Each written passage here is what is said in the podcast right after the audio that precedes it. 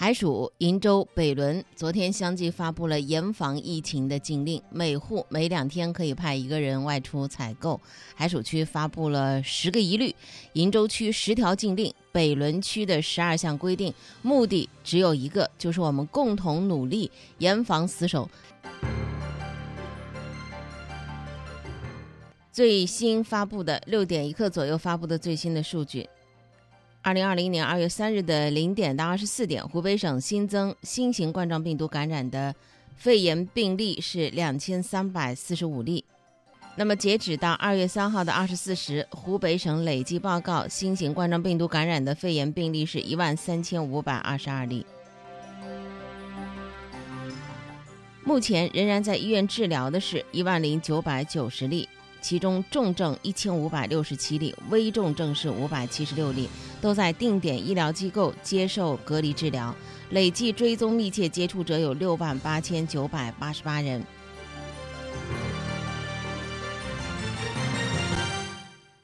继续快速浏览时段，来关注更多的一些资讯内容。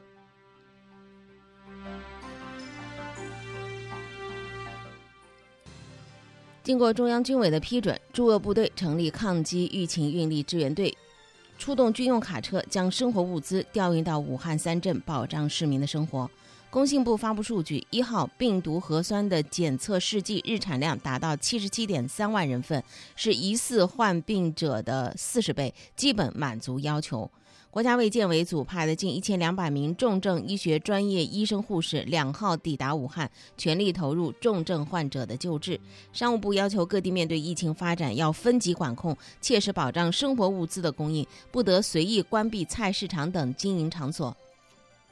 北京市政府消息，凡京返京人员来自非湖北地区，而且没有湖北人员接触史的，在确保健康的前提之下，不需要进行十四天的医学观察。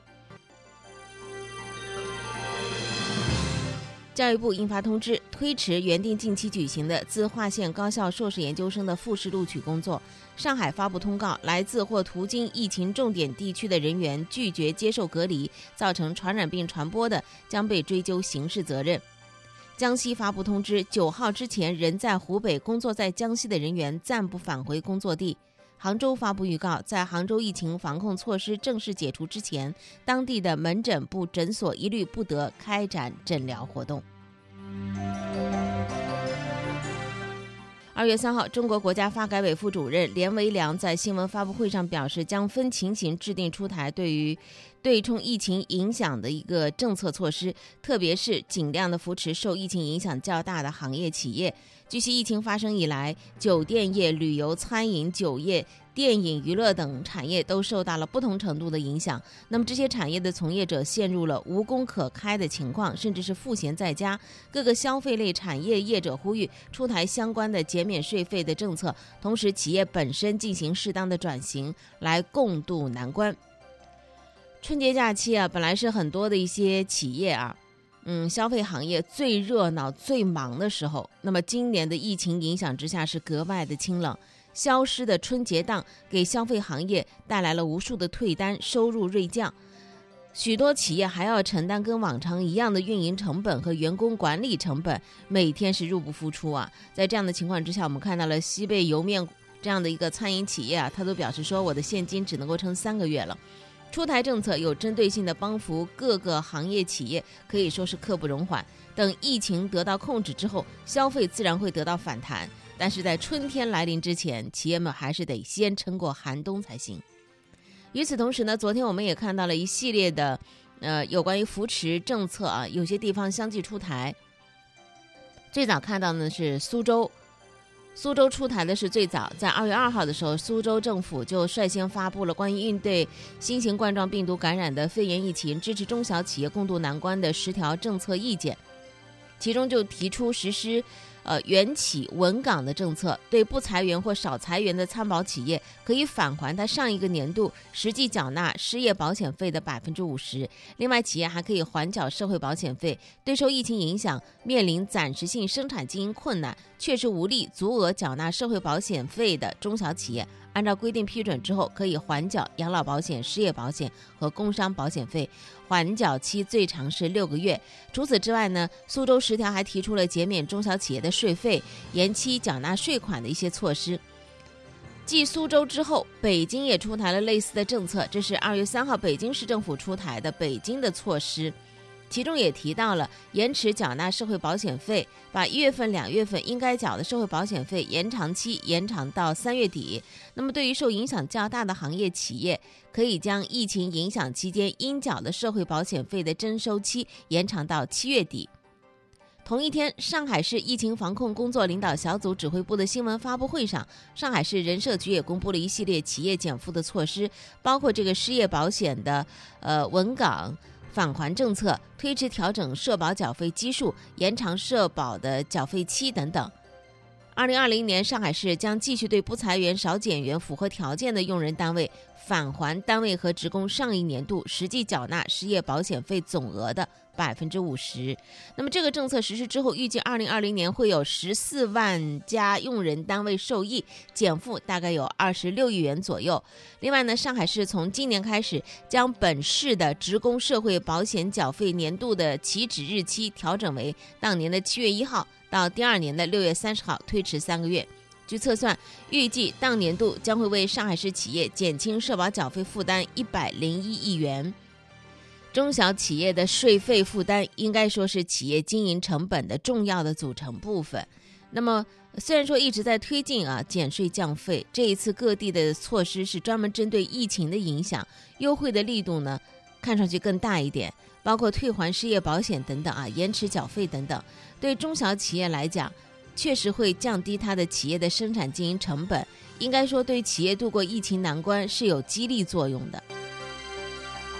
那么在这里呢，还有一个就是我们在这三个城市当中，呃，出台的一些政策当中，还看到了一些个关键词，就是减免租金、发放补贴啊，这也是为企业降低经营成本。减免租金，比如说承租国有资产类经营用房的中小企业，他们的一个月的房租免收，两个月的房租减半，这是苏州十条当中的规定。另外，苏州还提出了扶持中小企业创业园。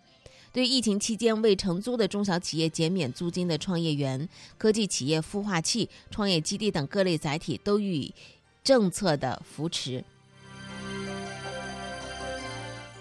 那么与此同时，昨天也看到了永港。呃，现代创业园啊，他们发出的一个通知，就是减免在园区之内的企业的一个月的这样的一个月租啊。作为一个企业，在政府还没有出台这些政策之前，非常以一种主动和积极的状态，嗯，表示出减免这个园区内的企业的月租啊。民间啊，对于扶持中小企业的一个支持的态度和力度。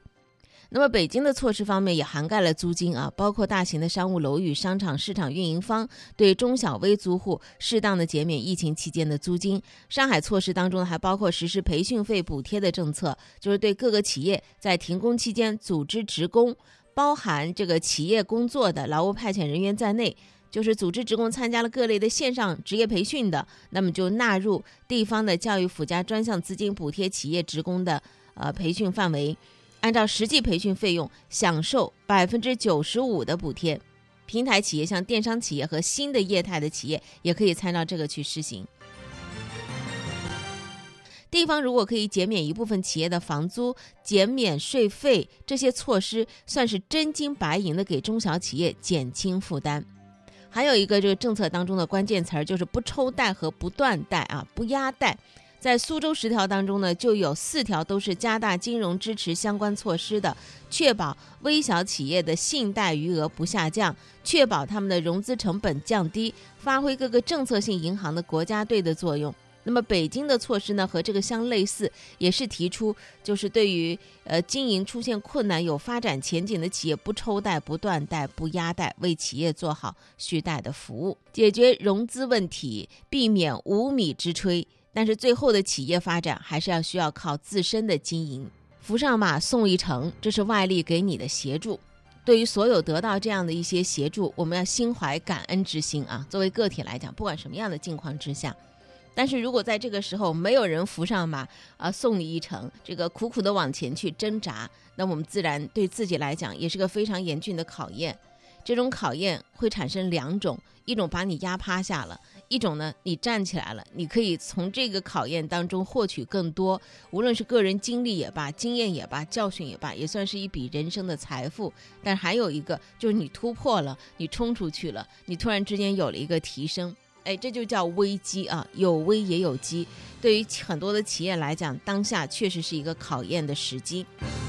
继续来关注，二月三号，经济学家徐小年也针对如何救助受疫情影响陷入困境的企业这个问题。表达了他的一个看法和观点，说财政扩张上需要慎重考虑。相对于提高赤字率，更有效的方法是缩减政府其他开支，用于救助中小企业。中小微企业事关城镇百分之七八十的就业，这是不能掉以轻心的。建议参照二零零三年非典时政府采取的一系列的减税降费政策，帮助企业渡过难关。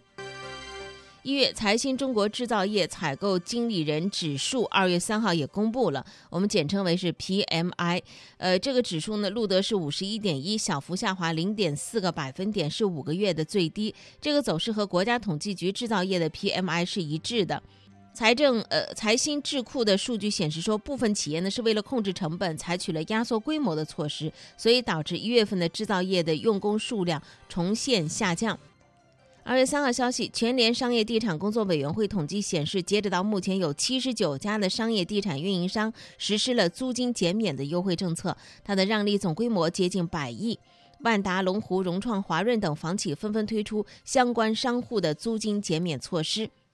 二月三号，企业迎来了假期延长后的第一个工作日。大部分开启了云办公的模式啊，据说呢，目前至少有十七家办公厂商开放了云协同功能。阿里、腾讯、字节跳动、华为等头部科技厂商旗下的协同办公软件免费开放多项功能。石墨文档、印象笔记等中小厂商也紧急上线了协同服务项目。智联招聘的调研报告显示，各个行业当中，企业采取在家办公措施占比最高的是 IT、通信、电子、互联网，其次是商业服务。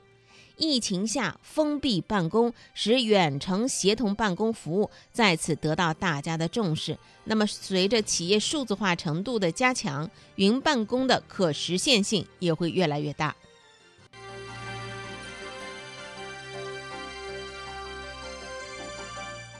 受疫情的影响，中国整车企业和汽车零部件企业也延缓复工。韩国、日本、印度等国家的部分汽车企业正在制定暂时停产、寻找替代供应商的决策，来应对中国疫情对供应链所带来的影响。特斯拉等车企表示，疫情可能会影响自身的盈利表现。疫情当前，确实所有行业的运行逻辑都在发生一些改变，汽车行业也不例外。汽车是一个高度产业密集型的行业，从上游到下游的产业链条很长，缺了哪一环都不行。去年还是汽车卖不出去，今年变成了汽车生产不出去了，都现实的影响了车企的生存。短期影响也许还能够消化，那么如果拖的时间长了，不光是汽车行业了，多数行业都会面临一个生存考验。那么接下来还有点时间，我们在快速浏览时段当中来关注一下昨天晚上八点钟更新的“听说事儿”微信号里头的今日语录只言片语。火神山医院院长张思斌说：“进驻后的第一个晚上，我们主要抓了以下几项工作：一个是迅速组织抽组医疗队骨干力量进入医疗区进行场地熟悉、工作流程的设计、值班排班准备；另外一个是对病区所需要耗材药品进行一个配备、设备测试调试、网络信息系统开通；第三个是开展首批的。”病区医务人员严格细致的感控防护的培训考核。第四个是成立专家组指导组，对全院的疫情防治进行监督、督导和咨询。吴桐，券商从业者，他说：“新冠是一个劫难，面目狰狞；同时，新冠也是一个老师，像极了传统里的愤怒尊。”他不仅完整的试教了苦、无常、因果以及人生和暇满的难得，同时他还试教了布施、持戒、安忍、精进、禅定以及般若等等。广州市疾病预防控制中心首次在确诊患者的家门把手上测出病毒核酸，提示市民更应该注意手的卫生。吉林援鄂医疗队队员们。李木航，你在哪个房间？打开门，探个头。随着一间间房门的打开，走廊里响起了“穆航生日快乐”的喊声。由于援鄂医护人员需要隔离防护，不能够相互接触，于是领队在走廊里喊了这么一嗓子，整个楼层的医护人员共同打开房门，共唱生日歌。李慕航说：“这是自己过的最有意义的生日。”他高峰点过了之后，我们要面临的是什么呢？我们的常态生活，柴米油盐酱醋茶，普通人，一个城市的运转来讲。它是需要像机器一样开始动起来，经济环节的每个节点是不可或缺的。二零二零一开年的这个疫情肯定会对二零二零的经济运行带来一些影响。除了外力的协助之外，还有什么呢？还有就是内功，很多的时候只能靠自己，没有任何人可以给你一个安排好的，除非你是含着金钥匙出生的人，让自己足够好。才有资格拥抱未来，不管信和不信，都没有办法给自己的人生去设限，否则你会挡住生命的阳光。也许这句话很鸡汤，但是呢很重要。为什么呢？因为我们要看得到未来，看不到的话，后山的烂泥都会吃空的。来关注一下股市，同时也是关注经济。昨天一开盘，鼠年 A 股的开市首日，三大股指大幅低开，一片绿油油。那么截止到收盘，上证指数是下跌了百分之七点七二，在三千七百六十只个股当中，只有一百六十四个股票是上涨的，百分之九十五的股票是下跌的，其中三千一百八十五个个股是跌停的。A 股全天市值蒸发四点八三万亿元。场面确实有点吓人，不过大家也应该是预料到的，这是受疫情的影响，A 股多日来所累积的恐慌情绪在昨天是集中爆发。春节期间外盘的走势也一度预示了昨天是肯定要下跌的，因为在 A 股休市的这二十四号到三十一号期间，香港的恒生指数下跌百分之五点七二，韩国和中国台湾地区的股市的跌幅同样都超过百分之五。可以说，A 股是在一天之内完成了本来需要一个星期才能够完成的事情。那么，在 A 股开启交易之前，监管机构也已经准备了对冲的手段来呵护脆弱的市场信心。比如说，证监会宣布暂停期货的夜盘交易，在疫情解除之前，对湖北地区以及疫情实施隔离或是接受救治的其他地区的融资融券客户，要求证券公司不主动实施强制平仓。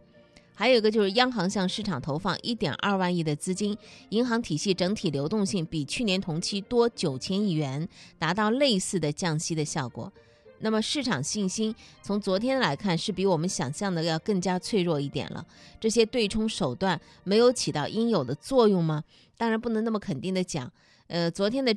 债券市场受到了利好消息的影响，所以十年期的国债的期货主力合约是收涨百分之一点三七，价格创出了三年新高。的再回到股市股市这边来看，在暗淡行情当中也有一个信号，这个信号也是数字，就是昨天的外资大手笔买入是一百八十二亿元，金额创出了一个月的新高，这也许意味着 A 股后期的走势并不悲观。而且呢，外资大手笔买入啊，就是净流入这个资金量特别大的排在前面的企业，都是 A 股市场当中资质非常好的一些中国企业。如果说昨天一下砸下来一个坑的话，那这些企业就是黄金坑啊。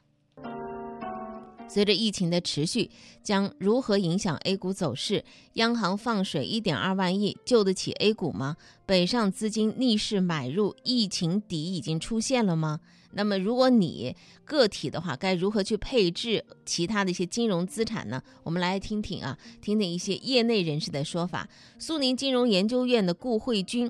他的想法是，A 股短期建议防守，结构性投资建议关注黄金和利率债的短期投资机会。同时呢，嗯，在疫情之下呢，对于 A 股这个具体来看啊，比如说有几类啊，医药生物昨天是走的比较好的，建议持续关注回调的加仓机会。线上传媒、线上视频。成为疫情期间的受益的子行业，吞噬了线下的市场份额，短期也会有明显的超额收益。还有银行，银行估值水平低，股息率较高，避险情绪之下可以关注超额的收益。还有警惕的行业有哪些呢？商业贸易、交通运输和休闲服务。一位财经评论员，他叫刘晓博。那他的观点是，未来两周如果确诊和疑似病例大幅下降，那么股市就会完成探底，来进行一个反弹。新加坡五福资本的 CEO 武志坚，他认为不要被市场的情绪所左右，千万不要跟风买卖、追涨杀跌，多一份理性的关联。为什么我们特别强调这个理性？是引用了呃马克吐温的一句话：“真理还在穿鞋的时候。”谎言已经走遍了半个世界，群体是不善推理的，却又急于行动的。群体中的个人是沙中之沙，风可以随意的搅动着他们。所以，我们常常会面对乌合之众的狂欢，保持理性，不要轻易的被情绪裹挟。聆听那些细微的声音，汇聚那些柔弱的能量。每一个故事都是开端，而不是结束。多种声音，一个世界。天津的一个百货大楼里头，相继出现了五例的确诊病例。那么，这个传染病它怎么一个传播的过程呢？在新闻发布会上，我们听到了这个讲述。在这个讲述之后，您可以感知到这个病毒传染的路径，提醒着人们要加强自我防护是多么的重要。某百货大楼内的一个聚集性的一个病例。我们接到的这个百货大楼里面，第一个病例呢是来自于这个百货大楼里面小家电区的一个售货员，他是在一月二十二号发热的。然后呢，这个百货大楼由于在春节期间，它呢是停业的，是在二十六号就停业了。这个售货员在发病之后，连续四天都是在社区门诊看病的。这个社区门诊是没有发热门诊的，而且这期间他持续的一个高热。那自己呢，又在药店买了一些个药物，在家里面自自己处理，一直到三十号，她没有把这个病症没有治好，所以呢，在三十一号的时候，自己到了这个和在她丈夫的陪同下吧，到了这个区医院的发热门诊就诊，然后被我们这个区医院的发热门诊，然后诊断是疑似病例。这个病例通过我们的流行病学调查是没有任何武汉的流行病学史。没有外出过，也没有接触过类似的这样的一些个确诊的病例或或者是可疑症状的一个病例。那这是第一个病例。在二月一号的时候，我们又接到了第二个确诊的病例，就是我刚才说的第一个病例的丈夫。那就是在第一个病例发病之后，他一直陪着自己的妻子到社区卫生服务中心就诊，到区医院就诊。而且他自己在这个期间也出现了症状，他是在二二月一月二十四号的时候就出现了一个腹泻的这样一个症状，但是在他陪他妻子就诊的整个的过程当中，他只是自己到自己家门口的一个小药店里面去买了一些个药，自己吃一吃，从来就没有到医院里面去看过病。也就是说，虽然他陪同陪同他妻子到社区医院。到区医院都去看病，但他自己就没有去就诊，一直是陪护他的妻子。那她的丈夫通过我们的流行病学调查，也没有武汉的这样的一个旅行史，也没有其他疫源地的旅行史，而且除了他接触他妻子这样一个发热病人之外，没有接触过其他的一个可疑症状的一个病例。就在这之后，又出现了第三个病例，这第三个病例。是又来自于这个百货大楼的一个售货员，他呢跟第一个病例不是同一个售货区的，他是一个珠宝售货员，但是他们在一个楼层，平时没有任何的联系，而且这个人的发病呢是在一月二十四号就出现了，才出现症状，在我们的流行病学调查过程当中发现，他在一月十八号的时候到外地进货，接触过一个高热的一个患者。这个外地呢也有一也有病例，也是一个疫源地，但是这个外地的高热的这样一个患者，没有被临床上面诊断，也没有实验室的一个确诊，也就是说，这个第三个病例他到底接触的在外地接触的这个高热的患者是不是新冠？现在是没有办法进行一个确认，因为他没有检测，没有就诊，所以说这个是打了一个问号。当时呢，我们就想，会不会是因为这个第三个病例把这个病毒感染了，然后带回到天津市，然后造成这个百货大楼内的一个传播，继而引起了第一个病例家庭内的一个传播？但是从发病时间上，我们又建立不起来这个流行病学联系。为什么？他发病是在一月二十四号，而第一个病例发病是在一月二十二号，发病在他之前，所以这个是不可能的。也就是说，如果是第三个病例传给第一个病例，应该是他先发病，但是他却是后发病，所以这次把我们带入了一个迷局，解不开了。正在我们一筹莫展的时候，又出现了第四个病例。这第四个病例同样是这个百货大楼里面的售货员，他是在卖鞋的这个区域里面，也是在同一个楼层，然后自述也是跟前面的两个售货员没有任何工作上面的交集。那在这个时候，我们怕遗漏到遗漏掉很多的线索。所以啊，我们也找了百货大楼里面的领导问一下，在最近春节前后，百货大楼里面有没有举办过一些个春节前的联欢会，有没有开过一些个小型的聚会？然后我们得到的回复是均没有，而且售货员们是自己去吃饭，没有一个食堂来给他们提供一个集体就餐的这样一个环境。所以说，这三个售货员在日常的工作里面是没有任何交集的，是没有任何交集的。然而，这第四个病例有另外一个情况，他发病非常早，他是在一月二十一号就发病的，而且在他发病之前的一月十二号到一月十三号，他先后两次到 L 市，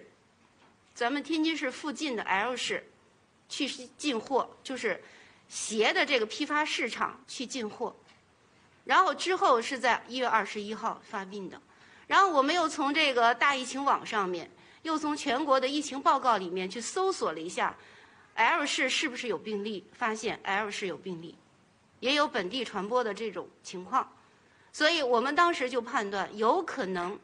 第四个病例是在 L 市在进货的过程当中被感染的，